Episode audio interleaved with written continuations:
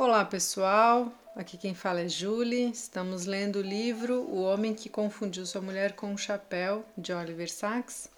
Hoje vamos ler o capítulo 20, que encerra o, essa parte de, que fala dos transportes.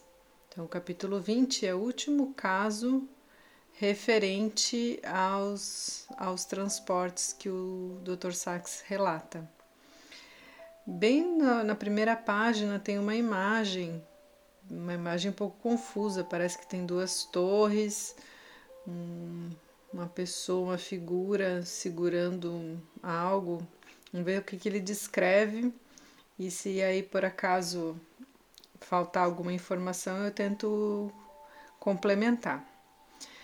Visão da cidade celestial, de um manuscrito de Hildegarda Chivias, escrito em Bingen por volta de 1180. Esta figura é uma reconstituição de diversas visões originadas por enxaqueca. A literatura religiosa de todas as épocas está repleta de descrições de visões, nas quais sentimentos sublimes e inefáveis foram acompanhados pela sensação de luminosidade radiante. Na grande maioria dos casos, é impossível comprovar se a experiência representa um êxtase histérico ou psicótico, os efeitos de uma intoxicação ou uma manifestação de epilepsia ou enxaqueca. A única exceção é o caso de Hildegarda de Bingen, 1098 a 1180. Freira e mística de capacidade intelectual e literária excepcional, que teve inúmeras visões desde tenra infância até o fim da vida e deixou delas descrições e ilustrações primorosas nos dois códices manuscritos que foram preservados até nossos dias, o Livro das Obras Divinas. Um exame atento desses relatos e ilustrações não deixa margem a dúvidas quanto à sua natureza. São inquestionavelmente originados por uma enxaqueca e de fato ilustram muitas das variedades de aura visual discutidas anteriormente. Singer, ao longo de um extenso ensaio sobre as visões de Hildegarda, seleciona os seguintes fenômenos como mais característicos dessas visões. Em, em todas, uma característica destacada é um ponto ou um grupo de pontos de luz que tremulam e se movem, geralmente de maneira ondulante, sendo mais das vezes interpretados como estrelas ou olhos flamejantes. Em vários casos, uma luz maior do que o resto mostra uma série de figuras circulares concêntricas de forma ondulante e com frequência são descritas nítidas figuras de fortificação, em alguns casos irradiando de uma área colorida, como na figura C e D aqui. Com frequência, as luzes dão a impressão de funcionamento, fervura ou fermentação, descrita por numerosos visionários.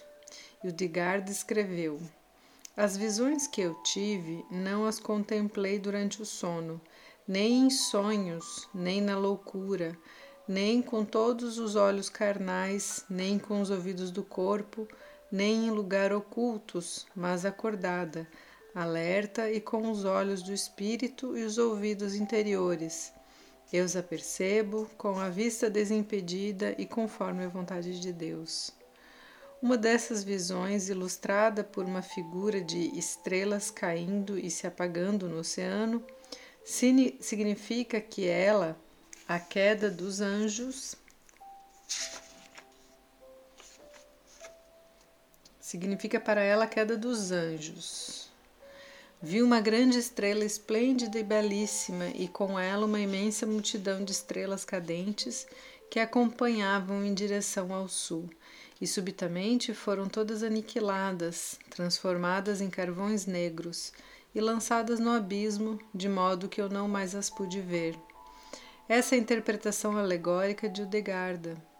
Nossa interpretação rigorosa é que uma chuva de fosfenos atravessou seu campo visual e a passagem destes foi sucedida por uma escotoma negativo. Em suas obras, Zelos Dei e Sedem Lúcidos estão representadas visões com figuras de fortificação, figuras estas que irradiam de um ponto brilhantemente luminoso e no original tremulente e colorido.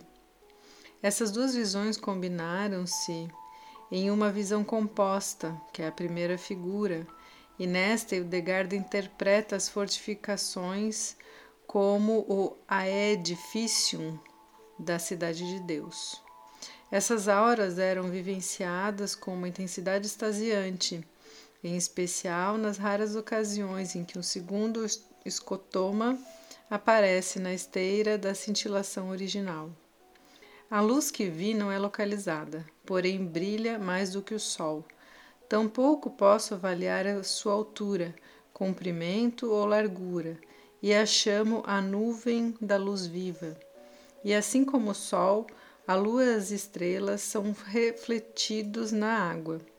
Também os escritos, dizeres, virtudes e ações dos homens brilham nela diante de mim. Às vezes enxergo no interior dessa luz uma outra, que denomino a própria luz viva, e quando a contemplo, toda tristeza e dor desaparecem de minha memória, e com isso volto a ser uma simples donzela e não uma velha. Revestidas dessa sensação de êxtase, fulgurando com profunda significância filosófica, conducente a Deus, as visões de Hildegarda serviram para conduzi-la a uma vida de santidade e misticismo. Elas constituem um exemplo sem igual do modo como um evento fisiológico banal, detestável ou sem significado para a maioria das pessoas pode tornar-se, em uma consciência privilegiada, a essência de uma inspiração estática suprema. Para encontrarmos um paralelo histórico adequado, precisamos lembrar de Dostoiévski, que ocasionalmente tinha auras epilépticas estáticas às quais atribuía uma importância imensa. Há momentos, e é apenas uma questão de cinco ou seis segundos, em que sentimos a presença da harmonia eterna. Terrível é a pavorosa clareza com que ela se manifesta e o arrebatamento com que nos toma. Se esse estado durasse mais de cinco segundos, a alma não o poderia suportar e teria de desaparecer. Durante esses cinco segundos vivo toda a existência humana e por isso eu daria toda a minha vida sem julgar estar pagando um preço demasiado alto. E assim finaliza este caso.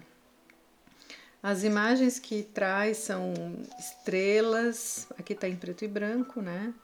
Tem um pássaro, tem uma torre, tem um, um, homem sentado em cima de um triângulo, segurando um livro na mão.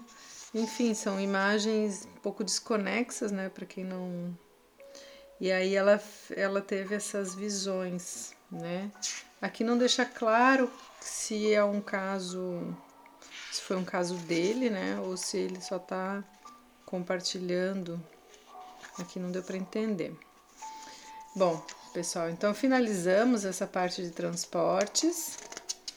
E no próximo áudio vamos para a última, a última parte do livro, que é a parte 4 do mundo dos simples.